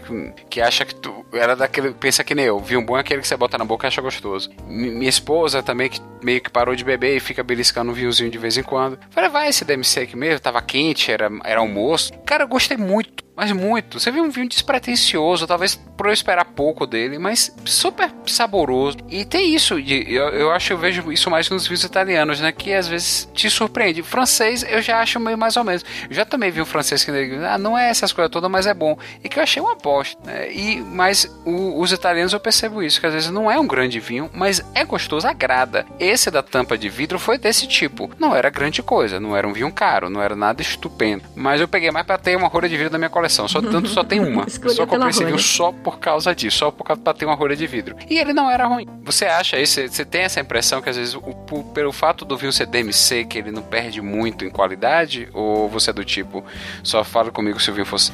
Não, eu acho que o açúcar todo mundo gosta, tende a gostar, né? A maioria da, é, é do ser humano gostar de açúcar e ele mascara as coisas, né? E, e é, é agradável, o açúcar é agradável. Eu não sei quem, aí- quem aí de vocês toma café sem açúcar. Eu. Dois. Eu tomo com 40 gotas de adoçante, então eu não sou referência. né? Eu aprendi a tomar café sem açúcar. Hoje em dia eu até gosto, mas não é exatamente, né? Se, se o café estiver ruim, eu meto açúcar, porque senão ele não desce, né? Então eu, eu acho que o açúcar tem esse poder de, de deixar a, a coisa melhor. Você não vai colocar açúcar num vinho que era super, mega bom, mas você pode ficar bastante feliz com um vinho mais docinho. Acho que sim. Até uma técnica que eles usam, né? Pra agradar os paladares. Eu ia fazer uma pergunta pro, pro nosso especialista do norte. então, Júnior, você que manja pra caralho de vinho, eu sei que você aí no norte eu tiro como especialista. Qual a sua opinião sobre o demi-sake, Júnior? Cara, eu não faço ideia. Vou te falar, vou te falar um vinho que eu posso falar um pouco, que é o vinho do Porto. Eu gosto muito de vinho do Porto. Esse Doce. não é demi-sec, Doce. esse é doce. Bem É. doce. Eu não Bem gosto. doce. Sobremesa, eu adoro vinho do inclusive. Porto. Só que depois de um certo tempo, né, eu descobri que tem dois tipos do- de, de vinho do Porto, né? Um vinho que eu gosto muito e um vinho que eu detesto. Ah, tá escrito no rótulo, inclusive. Esse aqui é o que eu demorei, cara. Eu demorei anos pra descobrir por que, que tinha um vinho do Porto que me ofereciam de vez em quando, quando as pessoas. Eu já não, eu não sou uma pessoa muito ligada à bebida. Aí quando eu falo que eu vivo num ambiente muito alcoólico, e quando eu falo que eu gosto de uma bebida, as pessoas gostam de presentear, por exemplo, com uísque. Eu detesto uísque. Por favor, E eu falo assim, não, dê, tá tudo bem. É. É, eu, eu joguei, joguei um monte de garrafa fora. Mas aí eu descobri que o Rubi eu gosto. O Rubi o vinho do Porto que eu gosto. Eu acho delicioso. Eu tomo uma garrafa inteira sozinho se deixar. Mas o tal do Tami, Tanita, Tami, o Tami. Tawny. Eu não. Tawny. Eu Tawny. detesto, odeio. A pior coisa do mundo, aquele vinho cor de cocô. Ele é marronzado, né? É. Já eu gosto mais dos amarronzados. É Aqueles que chamam vintage, né? Que fala. Então, o vintage já é outro nível, né? Mas a, a rigor, o rubi, ele é tinto fresquinho ali e o tawny ele passa por um envelhecimento, mas não necessariamente é de qualidade maior. Já o vintage é uma colheita diferenciada, já é, já é outro nível de vinho. Tem razão em gostar mais dele. Cá, gente, agora falando a verdade. A, a madeira lá, o amadeirado do vinho é mais fácil de sentir. Agora essas notas de baunilha com frutas de não sei o que e as flores do da primavera, do Não, jardim. no dia que eu senti notas de cassis, eu vou dizer que eu entendo de vinho. Pois é, Gente, gente. sinceramente, eu, Eu- nunca lambi madeira pra sentir o sabor Não, de não, madeira. assim, e- o amadeirado dá pra sentir. Dá, dá, é, um- tem um gostinho quase baunilha, né? Tem um Ah, negócio e assim. baunilha isso gosto de é a madeira única agora, isso. coisa que eu Tu percebo. toma a casquinha do, do McDonald's e sente gosto de madeira agora. Porque assim, cabeça. o frutado a gente consegue tranquilo, a madeira você consegue tranquilo. Agora assim, as notas de O álcool a gente sente também, também. o álcool. É, porque- até porque, né? A gente tá acostumado com cachaça. Mas essa história, assim, das flores de não sei o que lá, frutas vermelhas, blueberry de, do caralho a quatro. Compota mesmo. de fruta madura é dá vontade de dar um murro na cara do De verdade, de verdade, assim. É, é assim, eu sou muito ainda Neandertal ou é porque não Você tem é um jeito? É Neandertal. invenção. Então, você vê que mesmo aqui no grupo tem gente que acha que madeira é fácil e gente que acha que, meu, nunca lambi madeira, não sei Exatamente. é, que gosto tem. Mas o Dudu, ele não, Não, considera. Dudu, é, Dudu, deixa pra lá. Tudo é café com leite. Justo. Então, cientificamente aí e falando, os caras acreditam que todo mundo tem a mesma capacidade de sentir aromas, mas o problema é dar nome para esses aromas. Então, eu não sei se quando vocês estão com um vinho, se de repente alguém falar, ah, isso aqui tem é, aroma de cereja madura. Se alguém te falar isso, você não, não fica mais fácil você achar esse aroma lá, se você souber o que é uma cereja madura? Porque, tipo, a groselha verde, né? O cassis, você pode não saber o que, que é, você não vai achar Sabe? mesmo. É, assim, pra mim é bem complicado. São os termos usados. Não, e aí, e aí vem, o, vem o filho da puta e começa assim: não, porque este daqui, como foi o terroir dele, é lá perto do mar e tudo. Dá pra você sentir aqui o aroma marinho do Mediterrâneo. Tomar no cu. A pessoa criada ali em Bituba, na Praia da Vila, vai sentir aroma do Mediterrâneo onde? Fabiana, eu, eu, eu lembrei de um filme muito antigo, agora nem me lembro quem, qual é o nome do filme, que era de um ladrão que, que, que é, nasceu na França, os pais eram vinicultores e tudo mais, e ele vai visitar a casa e leva uma mulher lá, e nisso tem uma, uma caixa com várias coisas dentro das caixas. E ele vai explicando pra, pra mulher que, olha, toma um gole do vinho. Aí toma. Agora sente esse cheiro disso, disso, disso. Conseguiu perceber? E a pessoa consegue perceber no filme aqueles tons de, de outras coisas. Isso pode acontecer? Existe alguma coisa nesse sentido na realidade? Então, era isso que eu tava dizendo, que você sente o aroma, mas você de repente não consegue dar um nome pra ele, porque a área do seu cérebro que processa a- a- a- o nome dos aromas é, é outro lugar. Você sente de um lado e, e dá os, os nomes da- de outra, em outra parte do cérebro e elas não são muito bem conectadas. A ponte entre elas é um grande problema. Então, quando Chamou você. gente de burro, Maera. Eu sabia. Não, é, é o pobreminha que a gente tem aqui. Mas quando vocês que te relacionavam os aromas, eles te davam alguma referência real de aroma? Acho que tu isso depende muito do curso. Tem uns kits de aromas desses, é, como você viu no filme, eu até sei de que filme está falando, é com a Meg Ryan. É, Isso, esse mesmo, esse mesmo. Eu tô, tô Eu doido lembro pra querer desse lembrar o nome do filme. filme. Então tem alguns kits de, de aromas, tem alguns especiais que são super caros. É, você pode fazer alguma coisa caseira também para comparar, mas isso a- ajuda sim. Tem uma, uma grande parte que é treino, né? Então essas berries, blueberry, cranberry, redberry, para te falar a verdade, eu não sei se tem muita diferença de aroma entre uma e outra. E quando eu fiz o, o- o último curso que eu alguém fiz, que fala a verdade.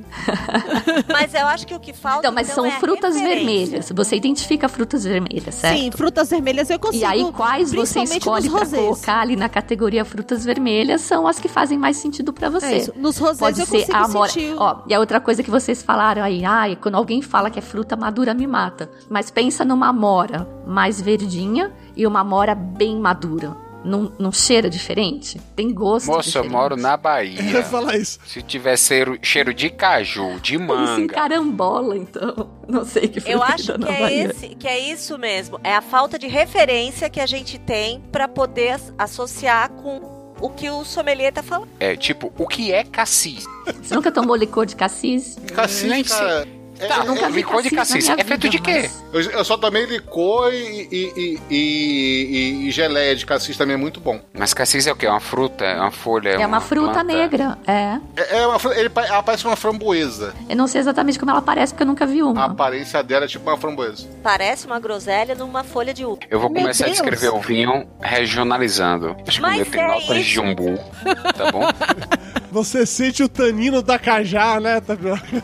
Aquele vinho mais doce, aquele vinho rosé parece uma siriguela madura. Exatamente, Mas parece é, um siriguela cara. madura. Eu fui numa degustação semana passada e tinha siriguela no vinho e eu não sei o que é siriguela. E o cara falou, meu não sabe o que é cheiro de siriguela? siriguela, não sei. A gente olhou Cara, no é muito- Google, eu sei como ela parece, mas eu continuo não saber que cheiro ela tem. E o cara Siriguela é achou o demais. cheiro de siriguela no vinho? Foi, um gaúcho. No vinho Guete lá de Uruçanga. Onde é que esse gaúcho viu Esse siriguela? gaúcho nunca Porque só dá no pra você, Nordeste. Fabiano, ele mentiu pra você. Ele nunca viu siriguela no sul do país. ele Mas. Fabiana, fala uma coisa pra mim. Pra ter uma nota de siriguela no vinho, essa uva tem que ter tido contato com, com a fruta siriguela, a, a terra. O, como acontece essa magia?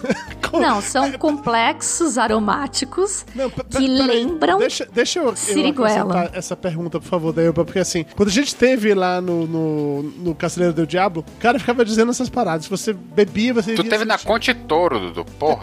Foi o Casteleiro do Diabo, não é o nome do lugar. ah, ele foi em gente. Ele foi em A. Conte Toro, o Caseiro do Diabo é da Conte Ah, Toro. tapioca, foda-se. Eu tive naquela porra lá no Chile. Eu não sabia o que era aquela porra, não. O fato que o cara dizia isso, que era, você sentia as frutas, não sei o que lá. E eu lembro de eu ter perguntado pra Mayra. Eu falei, mas peraí, dizer que o cara misturou a fruta tal com vinho? Isso é tipo um suco. Aí Mayra, não, você é idiota, é imbecil. É claro que não, é que você sente não sei o que. Eu me senti mega mal, porque do jeito que falam sobre vinho, na minha cabeça você sentia esses sabores, porque tava lá junto, sabe? Tinham colocado essa porra junto. Não, não, não tem nada a ver, mas é um complexo aromático que pode estar presente também na siriguela ou onde for e que, e que lembra. E aí a gente volta àquela parte do cérebro que processa a memória, que é a parte que vai te ajudar a dar nome para aquele aroma que você tá sentindo. Vai ter a ver Então, com a sua é uma realidade. memória olfativa. É uma memória olfativa feita de referências que eu tenho na minha Aprendida. realidade. Aprendida. na sua realidade e se você for fazer um curso de vinhos e daí você tiver os kitzinhos de aroma, você vai aprender a falar na língua que os caras querem que você aprenda a falar. Então, Ah, eu aprendi a falar em blackberry, cranberry, blá blá tu blá. passou a ser a pessoa que entende de vinho que eu mais respeito na vida. Porque, porque ela explicou de um jeito que até agora. você consegue entender, né, Elba? Até eu entendi. Não, É gente, porque a assim, gente se sente, de verdade, falando desse jeito, a gente se sente menos imbecil. Se o homem olha pra minha cara e diz que vê siriguela num vinho, um gaúcho, E meu, se ele vê, eu vi, olha que interessante. Eu vi um outro estudo em que eles apresentavam o mesmo aroma para grupos de pessoas e pediam para que elas identificassem. E aí cada um fazia a sua referência e, e tinha dois momentos. Em um momento eles sugeriam. Então eles podiam te sugerir que ah, aquilo que eles estavam sentindo era cheiro de gorgonzola.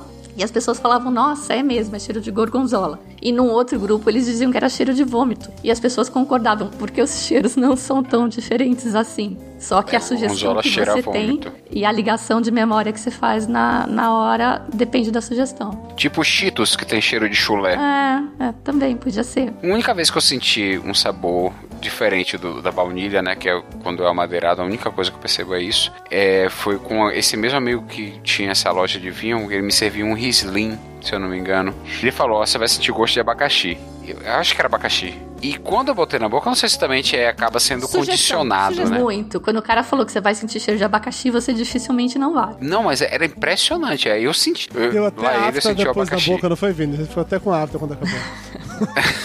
É, foi a única vez. O resto, esse negócio de frutas negras, frutas vermelhas, amora. Primeiro que eu nunca comi amora. Quer dizer, Ah, já, então, já. Então não faz muito sentido pra você. Você tem que, que se acostumar mais com esse aroma, senão você nunca vai achar esse aroma num, num vinho. Cara, o povo do sul acha estranho, né? Pô, você não- aí não tem meu estilo. Velho, quando vem é horrível. É que nem jaca em São Paulo. Jaca em São Paulo é horrível. Dura, seca, sem gosto. Pense num vinho com sabor de jaca. Não, é. Ah, vê, Maria, nossa, comprar uma caixa. Genipapo, genipapo. É, o, o vinho ele tá encorpado com aquela viscosidade Olha, da jaca. Eu de não verdade, esse assim, tipo de? De verdade, genipapo é uma coisa que você parte aqui em casa e lá do outro lado da cidade você tá sentindo. Já tomei um porre de licor de genipapo. Genipapo, jaca também. Mayra abriu uma jaca aí em São Paulo, eu liguei pra ela e falei, quero um pedaço.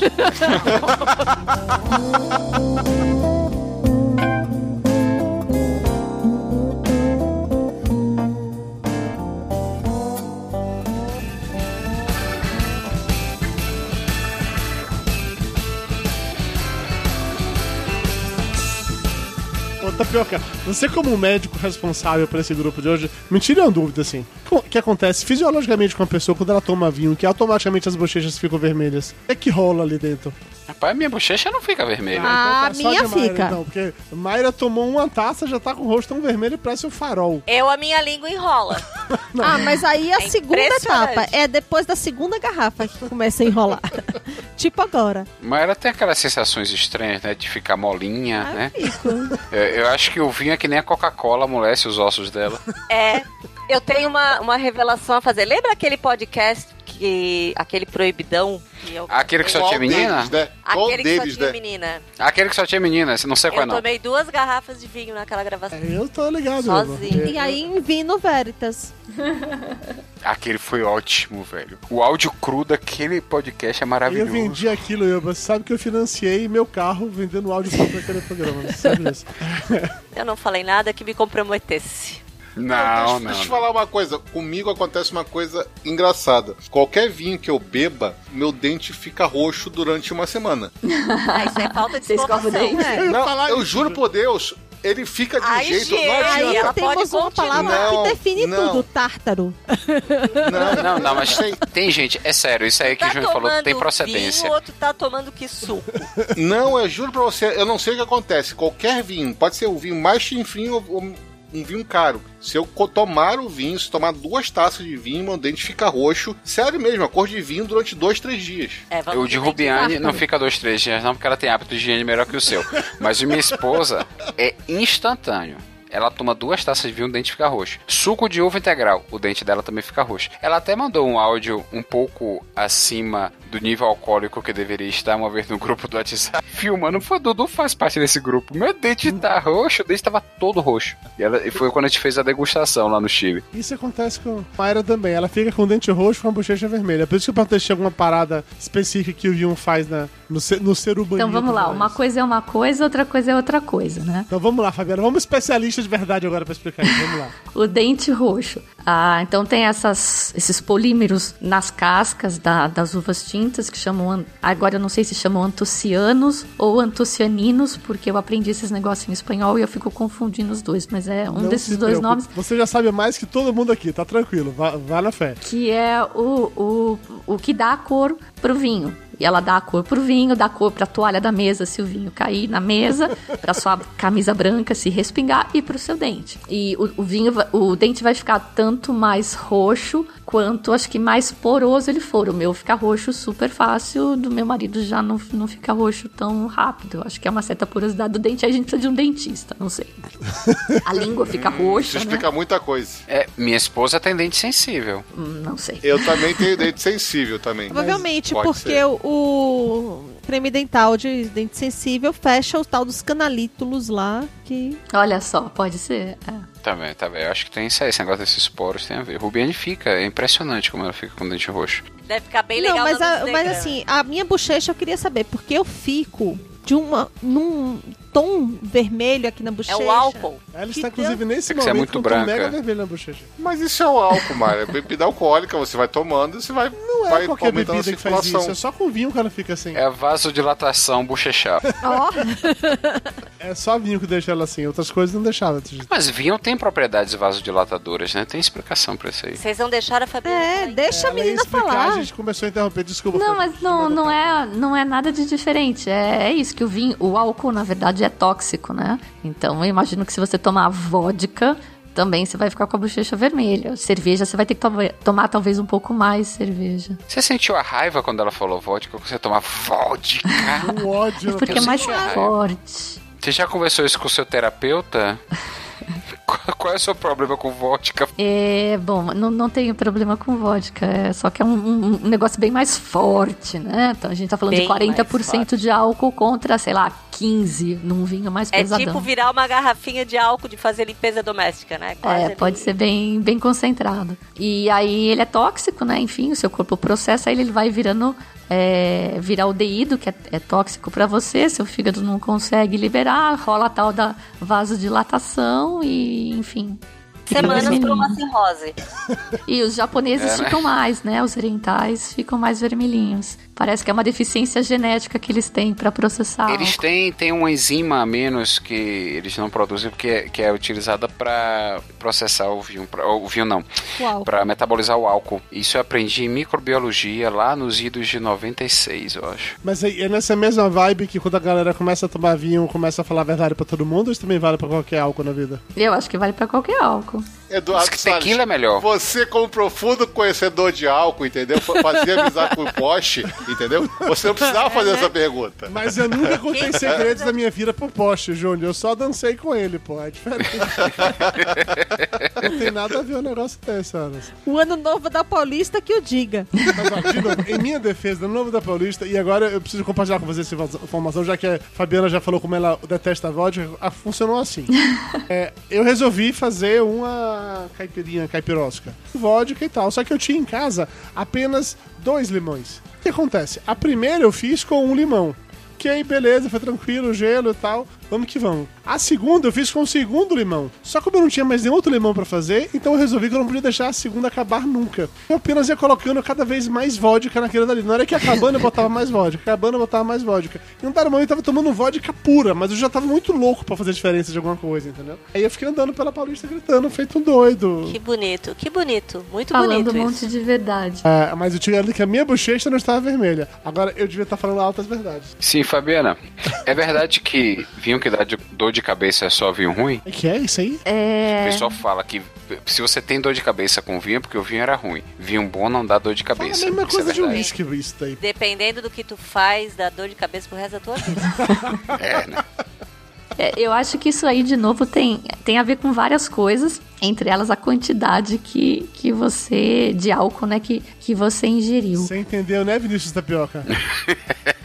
Bom, e tem uma outra coisa que eles colocam no vinho para estabilizar, que é o tal do sulfito, que é um, um conservante, e que algumas pessoas são alérgicas a isso, e aí pode rolar uma dor de cabeça forte. Mas eu tenho a impressão que a quantidade de açúcar faz diferença, que eu não sei se daí o, o, o açúcar vai virar alguma coisa tóxica também, que vai dificultar ainda mais para o seu corpo processar aquele álcool todo. E espumante, né? Parece que o- as borbulhas são meio poderosas. Não, não, as cabeça, borbulhas. Não, as borbulhas são coisas de Deus. É. São coisas Também borbulhas. O tanino também dá dor de cabeça, segundo Eu meu nunca sogro. vi, nunca vi nada relacionado. É que eh, normalmente um, um vinho com bastante tanino é um desses vinhos mais concentradões, Mais mais, fortões. Aí você talvez possa fazer a, a- a ligação com o tanino. Mas por outro lado, você bebe bem menos de um vinho desse do que você bebe de um vinho branco, né? Não sei que seja Mayra, aí não faz diferença nenhuma. A não ser que você seja Mayra, você bebe como uma profissional e não tem ressaca.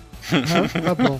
Eu não tenho ressacas, o que é uma merda, porque daí eu sempre faço merda porque no outro dia eu tô bem. Te entendeu, mas tá tudo certo. Mas com a idade isso passa, tá? Só pra deixar bem claro. Passa, agora eu não bebo mais, eu sou uma pessoa responsável, mãe de família. A última vez que eu fui num casamento de família, eu paguei- parei no hospital sendo levada pela minha filha e meu, meu esposo. Mas tudo bem, o que que tem? Outra pergunta de leigo. É verdade que vinho branco é feito com uva verde e vinho tinto é feito com uva vermelha? E tem retrogosto de barata. Você já lambeu Esse barata retrogosto também de agora? barata, acho que só se espremer umas baratinhas junto aí. Nunca, nunca ouvi O meu falar disso. sogro sente retrogosto de barata em todo vinho branco que ele bebe. Lambeu barata na vida, é isso? Ele, ele mastigou. É, ele não sabe sei. como é, eu não saberia. Então, a rigor, assim, genericamente sim, porque a gente falou, a, a cor tá na casca. Então você não vai conseguir fazer um vinho tinto com essa uva que tem a casca branca, né? Mas você pode, por outro lado, fazer um vinho branco de uma uva que tem a casca escura. É só você não deixar ele ficar em contato com a casca. É um período que chama maceração, esse de contato com a casca, que é para extrair os taninos, os aromas e não sei o quê. Você não deixa em contato, você espreme, tira só o suco, leva para fermentar. Você faz um Blanc de Noir. Olha! Que deve ser mais caro porque dá mais trabalho. Aquela, aquela que só tudo faz tem nome em Não, não, com- eu francês, comprei, tá comprei um espumante Blanc de Noir, 44 reais. Não, o trabalho é exatamente igual do se fosse do vinho branco, né? Porque se, se for o vinho branco, você espreme, tira o suco, joga a casca fora, ou enfim, sei lá, faz grapa e vai, vai fermentar esse suco. O tinto você faz exatamente a mesma coisa, exatamente o mesmo processo. Grapa, grapa o que, que é? É cachaça de uva. É destilado. Grapa é cachaça, cachaça do de vinho. casca Ah, de uva. É, uma, uma pergunta importante agora pra todo mundo. Tapioca, qual o seu critério no momento de escolher um vinho? Hoje em dia, Primeiro critério. eu vejo quanto tempo ele tem de barrica. E escolho a uva Muito também. chique. Gente, Quanto é de uma tempo ele tem de barrica? Olha, Puta que me pariu. Que orgulho de você ver tapioca. Sério mesmo, bicho. Não é que ela vai dizer, isso não quer dizer nada, porque tem o vinho frutado, às vezes que é Não, tapioca não barris de precisa inox que dá um vinho cara. bom. Foi só uma pergunta. deu tapioca, bem. tava bom, já, já tava Não bom. precisa entrar nessa, tá, tá, tá de boa. Júnior, qual o seu critério número um na hora de escolher um vinho? Cara, quando eu era adolescente era quantidade. 5 litros, né? Aquele... Sangue de boa, 5 litros, né? Sangue de boa, 5 litros, exatamente. Hoje em dia, eu quando eu vou tomar vinho, que eu gosto do bom vinho do Porto, é escolher o- exatamente o Rubi, que é o Que que, é o eu, que mais, você eu- gosta. que eu mais gosto. Entendi, tá Isso. bom. Mas você põe naquela taça de vinho normal? Toma, ele vai ele, Ele bota Não, é cara- café, né? Não, Ele cara, toma- ó, ele o, toma o vinho do. Porto, o vinho do Porto bom aqui no Brasil é cara feito do inferno. Tem vinho do Porto barato, mas do Porto de merda, entendeu? Então, você compra e toma em cálicezinho porque a, que a merda tem que render. É justo. Até porque é forte como a porra. Não, forte é mais ou menos, mas Tudo é... tem de referência na vida, né? E tem uns 20% de álcool, é meia vodka. É, de boa. quê? Eu, eu tomo Vinho mais Porto. forte que isso, tá suave. Cacete, gente. Lembrando O- que um vinho tem em torno de 13, 14, né? Por isso que a bebida de menininho É, tá, tá mas, suave. mas eu tomo vodka pura do congelador, entendeu? Então não... Olha que homem massa. Que eu sou macho. Não, eu gosto de vodka. Eu me mudei Eu pro floresta amazônica pra montar a Nova Rússia. Uh. Quem dera, quem dera, seria frio aqui pelo menos. Vou estar aqui pariu. Eu, Balena, qual é o seu critério número um no momento de escolher um vinho? Eu antes, eu ia roubava os quiante tudo do sogro. Que era o que eu gostava o seu mais. critério era esse, o- aquele que o sogro tinha, é isso. É o quiante que o sogro tinha. Agora, é... Não, eu continuo assim, eu vou nos vinhos bons do sogro. Eu gosto de seco, então eu vou nesse. Seu critério é os vinhos bons do sogro, tá bom, beleza. Mayra, qual o seu critério número um no momento de escolher um vinho? Ah, meu filho, aí é uma critério equação. número um, Mayra. É uma equação muito complicada. Não, é um critério só. Não, não, não, não, não, não, não, não é assim que funciona. Funciona da seguinte maneira. Mayra é que nem aquele menino no fliperama que só tem duas fichas. E vê qual jogo que ele vai jogar. Exatamente. Então vamos lá. Eu assino o clube do vinho para poder ter desconto na loja. Aí eu vejo qual é o que tá na promoção, até 40 reais. Aí daí eu vou, né? Se for um Merlot, se for um, um Carmené, se for um Tempranilho, aí eu vou fazendo a gradação ali do que, que vale o custo-benefício. O critério é o Então que você tá vai na promoção, basicamente é isso. Não, dentro É. da promoção eu tenho critérios. Não, mas o critério Que eu sou pobre, eu sou pobre, mas sou mercado. limpinha. Eu perguntei o Calma primeiro aí. critério. é Eu sou pobre, mas sou limpinha. Por exemplo, eu fico aqui ó, o ano inteiro esperando a promoção da cava, porque ela vai vir. Da mesma forma que eu espero muito. Tem uns, por exemplo, que estão na promoção, mas eu não compro nem fudendo. Eu só falar sobre isso da promoção que vai vir. Ano passado, não sei, que é quando a promoção veio, ela comprou cava que era suficiente pra passar o verão inteiro. Jogou tipo seis caixas. Eu lembro disso, cara. Eu ia falar exatamente isso. Júlio tava em casa. Foi- eu lembro que eu comprei quatro, ela comprou seis. E eu comprei pra dividir. Não, eu comprei garrafas, seis na primeira seis entrega. caixas. É. pra poder aproveitar a promoção, tá certo. E aí, meu aniversário ainda é dezembro, que é o momento em que eles fazem a promoção da cava, então aí é maravilha. Você não aproveitou? Rapaz, tem uma promoção boa no, no Black Friday, tanto que eu comprei o, o tal do Louis Boyola, né? Que é Louis Boileau, eu chamo de Louis Boyola, que é um, um, um Blanc de Noir. Ai, que fino, Esse gente. pessoal que fala, Não, fala não, línguas, assim, né? Eu, é muito chique. Ai, acho tão chique. É tapioca. Eu esperei é ela tapioca, falar primeiro. é Fabiana falou minha- primeiro, É fora da minha pra eu não ficar tirando onda. Porque ele é médico, ele ganha dinheiro. Então deixa, deixa Ele é Ele é rico. rico. O, o tapioca é Gente, eu rico. comprei de Eu 40 não, eu fico aqui reais. tomando meu canepazinho aqui, chileno, pá, basicão. Que aí, Eu aí gosto do, do, do canepa. Agora eu não gosto do novíssimo, eu gosto do finíssimo. Então, Que critério maravilhoso. Eu tomo tempranilhozinho, aquele, aquele touro louco, básico, né? Tamo aí. Um dia eu vou tomar o Magnífico da Canepa, que custa, acho que é 300 pau. Um dia, um dia se eu te- É, eu, eu sonho um dia ter ele é dinheiro, assim, rico. ou ficar bêbado Ele é bastante rico. pra gastar 300 reais num vinho. Não, não, não sou. Gente, eu não sou. Eu pra pagar 100 num vinho, eu já acho não rola, muito. não rola. Pra mim não rola. Minha conta de celular Por não dá exemplo, 100 reais, tá? Tá Aí, vamos pagar lá. se tu viu outra Aí coisa. assim, entra um, africa... um xirra africano. O que que eu faço? Shira é a, é a irmã do He-Man. Sirra. Ai, Aí eu chamo de xirra. Aí o xirra, ele entra, ele é africano. Xirra, xirra. Aí ele entra lá na promoção. E aí eu pago na faixa aí dos 22, 25 reais. Aí eu compro, mas assim, se ele sai da promoção, aí ele vai pelos 40 e tanto. Aí eu não compro. É Entendeu justo. como é que funciona? Por isso Entendeu. que eu vou na adega do sogro. É só Mais barato não há. Mas muito barato. Eu, eu só tenho um único critério no momento de escolher vinho, que é aquele que Mayra coloca na taça pra mim. É meu único critério no momento. Ela, inclusive, ela trocou. Daí tu faz cara feia, é, é nada. É, a gente vai fazer essa pergunta pra Fabiana, não, né? Preço. Ninguém falou preço aqui, gente. É pra justo. mim é É importante. justo, é justo. Todo mundo aqui é rico. Mayra. Mas independente de, de ser rico, né? Seja, ninguém gosta de ser roubado. E, enfim, tem, tem momentos. Então, que ela tava falando do, do vinho que ela sabe que às vezes custa 20, que os caras podem vender por 20, ela não paga 40. Eu não pagaria também. É, mas é, quando a gente. Quando eu, eu saio, vou. Eu, eu tenho uma faixa de preço na, na qual eu tô confortável, dificilmente eu Tamo saio junto, dela. quando- colega.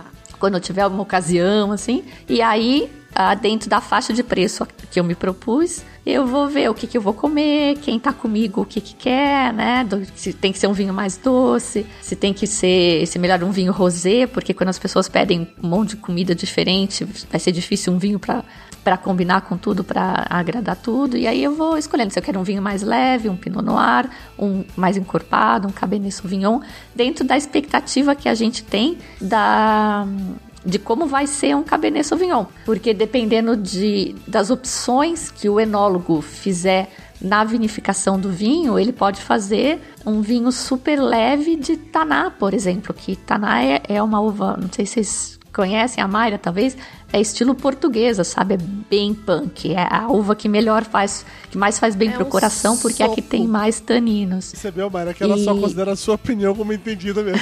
Não, talvez a Mayra Não, não, não, tapioca Não, também. é porque eu desculpa. gosto dessas uvas que são Não, mais. não, eu nunca ouvi falar, certo? Tá? Eu nem sei o que é vinho. Desculpa. É, peraí, um, um ponto importante agora, que é, essa é realmente a preocupação pessoal, assim. Quantos litros de vinho é socialmente aceito você tomar durante uma semana antes de ser considerado tecnicamente um alcoólatra? É, porque- Isso Essa é pergunta pro dúvida, médico, eu não sei é o que tecnicamente é um pessoal. alcoólatra. Então, é porque assim. Mas tem assim, se for a semana do seu aniversário, né, Mayra? é claro. pode, todo dia. 5 litros tá bom. É semana comemorativa, Mas pode 5 todo litros dia. por dia? Como é que funciona isso? Não, os médicos dizem que a gente pode tomar um em cada refeição. Um litro em cada refeição? Não, uma taça. Não, uma, uma taça. Uma taça em cada refeição. O problema é o tamanho da taça. O problema é quantas refeições você faz por dia, né? Também. Tinha, tinha uma recomendação da, do Colégio Americano de Cardiologia que era uma taça para mulheres e duas para homens. Só que eles entraram numa, numa fase meio. Não, é, mas eles disseram que era fisiológico, né? Era uma taça para mulher, duas para homem. E hoje em dia, eles já estão com os estudos aí que diz que não existe dosagem alcoólica segura. Ou seja, é nenhuma para ninguém.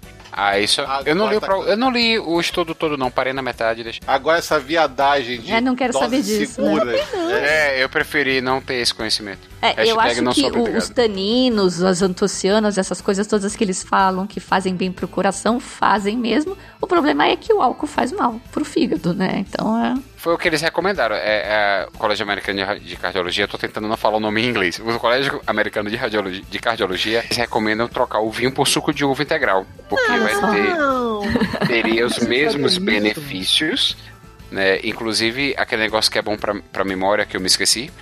Ômega É, 3, Não, não. resveratrol, é- mas esse é do coração, não é? É resveratrol. Então, Diz tem no que- suco de uva, é verdade. É, então eles disseram que podia usar o suco de uva integral, que você teria os benefícios, sim. Eu só falei aqui porque eu sou responsável técnico do Gente, programa, assim, mas. Vamos combinar uma coisa? Vamos combinar uma coisa? A gente não vai ter que morrer? Vamos morrer feliz, né? Um dia a gente vai morrer, certo? Podemos escolher, né? Pode escolher morrer bêbado de vinho, é isso. Com as bochechas vermelhas e com os dentes manchados. É melhor do que morrer de outras formas. Posso enumerar aqui umas 10, pelo menos. Cara, não, não te preocupa não, porque a gente vai morrer com- de câncer antes do álcool fazer mal. Então. Eu quase cuspi vinho no computador, filho da puta. Mas fale sério, todo mundo, hoje em dia a gente só morre de câncer, velho. Né? é, Se você gente. não, não abusar do álcool, vai ser, vai, vai ser Gente, difícil você assim, morrer. por causa De verdade, de verdade. Eu tomo Coca Zero. Entre uma taça de vinho e uma Coca Zero, o que vai me fazer mais mal? Tomei um susto, eu pensei que você tomava uma Coca Zero entre uma taça de vinho e outra. Não! Talvez. A Coca Zero é aquela que tem aspartame. E o sódio, então, meu amigo? É, e a quantidade de sal que ela tem pra compensar aquele gosto horroroso dela, bicho? Cara, eu gosto de Coca Zero, para com essa A merda. pessoa toma Coca Zero e acha que tá fazendo melhor do que tomar uma taça de vinho. Toma teu vinho! Chegando ao final do programa agora, eu gostaria de agradecer a nossa especialista, Fabiana. Você deu uma aula de vinho aqui. Você ensinou de um jeito que até um leigo como eu passou a ter um pouco mais de cultura no, assunto vinístico. Eu não sei como falar esse Tipo. Fabiano é gente como a gente. Exatamente. E o seu gato concorda que ele miou agora que eu ouvi. Eu também ouvi. Eu sei que ele concorda. Então, antes de se despedir, Fabiano, eu queria agradecer você pela presença e que você convidasse nossos ouvintes para visitar, sim, o Simples Vinho, porque não é só um podcast, é um portal, tem muito mais coisas, para adquirir um pouco mais de cultura vinística, por assim dizer. Então, Edu, é, eu acho que eu vou ter que prender o gato. É, eu, obrigada pelo convite. Eu aqui queria agradecer essa, essa oportunidade. Foi muito divertido, é um estilo diferente do que eu costumo fazer. Meus programas sou só eu falando. Tenho o, o site também, convido vocês todos a, a visitarem lá. É o www.simplesvinho.com, sem o BR. Todos os podcasts estão lá, eles estão organizados por confrarias, porque eu faço também alguns encontros com degustação de vinho e ali eu, tô, eu dou dicas de vinhos específicos para provar e falo como eles são, como eles não são, pelo menos do meu jeito, né, pro meu paladar e pro meu gosto. E tem também essas aulinhas de sobre vinhos para a gente falando do efeito da barrica, o que, que um produtor pode fazer diferente.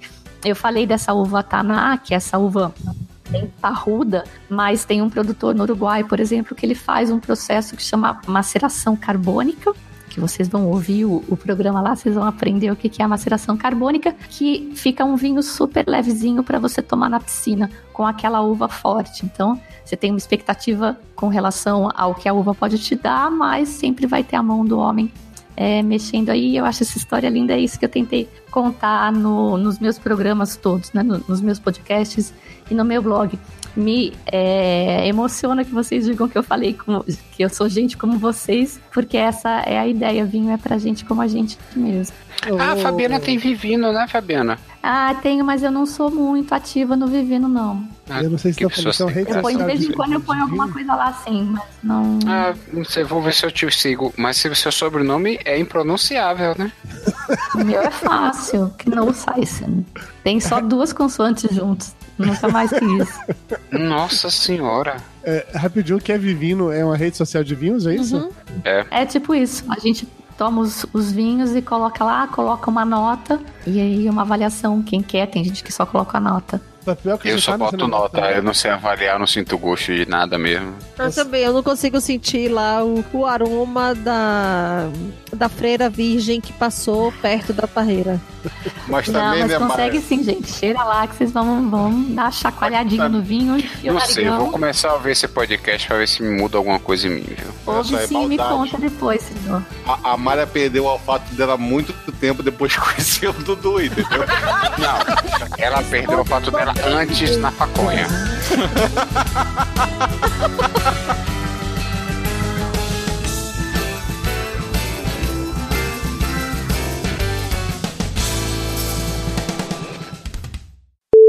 Então, beleza, faz aí e a gente- a gente descobre. Sou eu agora? É você. Tá, peraí, deixa eu me sintonizar geograficamente. Tá.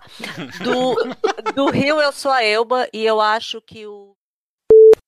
Júnior acabou de entrar na chamada. Júnior, você tá ouvindo a gente? Peraí, aguenta aí, deixa eu ver. Junho, sua voz tá longe, parece até em Roraima. Mas isso tá longe.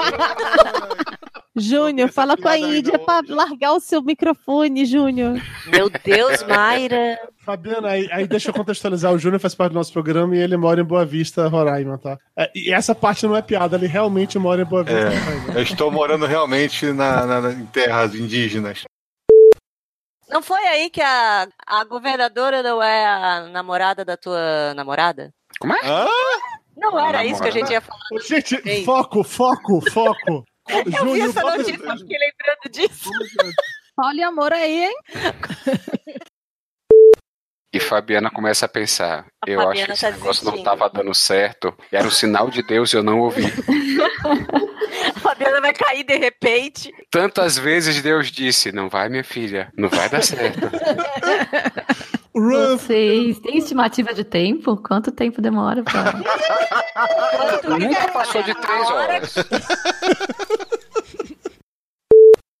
Eu vou sair daqui a pouco porque eu já tô, enjo... eu tô ficando ruim. Então, Ô, gente. Não, Estamos de eu volta. tô. Desculpa. Perdão. Perdão. Tá com pressa pra ir embora e me interrompe, tá vendo? Estamos de volta. É porque assim, Fabiana, eu sempre tive ódio daquele cara que falou num programa tanto do iate, que era um vinho maravilhoso para tomar à tarde no seu iate, e ele falava que aquele vinho remetia aos bosques úmidos da Bari- Ba- Baviera. Foi a infância Aquilo. deles, tem que ser compreensiva. Não era o cara de São Paulo! O cara é criado aqui na Moca. Ah, gente, Podia ter falado Deus. que lembra a garoa no fim de tarde, né? Não é? Melhor. Gosto de poluição, né? Que tá caindo. Daí agora eu estou me sentindo mais humana. Porque eu sei que a referência é a que eu tenho. Sim. E a, A aí- importante é, porque se você não gostar do vinho, não adianta Mas o não pode falar Zé isso pra Robert ela. Parker falar que é lindo, maravilhoso, você não gostou. que ela vai começar a sentir é, gosto do marisco lá de É É Ibituba. verdade, leia uma marisqueira. Isso aqui tem o Não, gosto de não, camarão. Fabiana, muito obrigado pelo seu tempo. Durou um pouco mais do que eu achei que duraria. Eu não vou dizer que você mudou a minha perspectiva, porque eu continuo preferindo uísque e cerveja. Mas quando a gente gravava aqui, eu bebi vinho com Mayra e eu não reclamei em nenhum momento. Eu acho que isso pode ser um tipo de evolução, né? Só pra dizer que eu já tô seguindo Fabiana Kaiser Souza aqui no. Teve uma vez que foram falar, falaram Fabiana Nonsense. Sport Wave que é mais fácil, tá de boas. Combinado, então. Tá bom? Pode ser amanhã só? Você não vai mexer Pode nisso ser, hoje, né? ser. Você tem Tá previsão pra sair? Qualquer É, coisa um entre trabalho. hoje e o fim do mundo, ele sai. Mas tá ótimo, gente. Foi muito legal, viu? Gostei muito, obrigada. Ó, não consigo desligar, hein? Não é que eu não quero mais sair. Os culpados por esse programa ser publicado são os nossos apoiadores. Acesse papodegordo.com.br barra ajuda e saiba como se tornar um deles.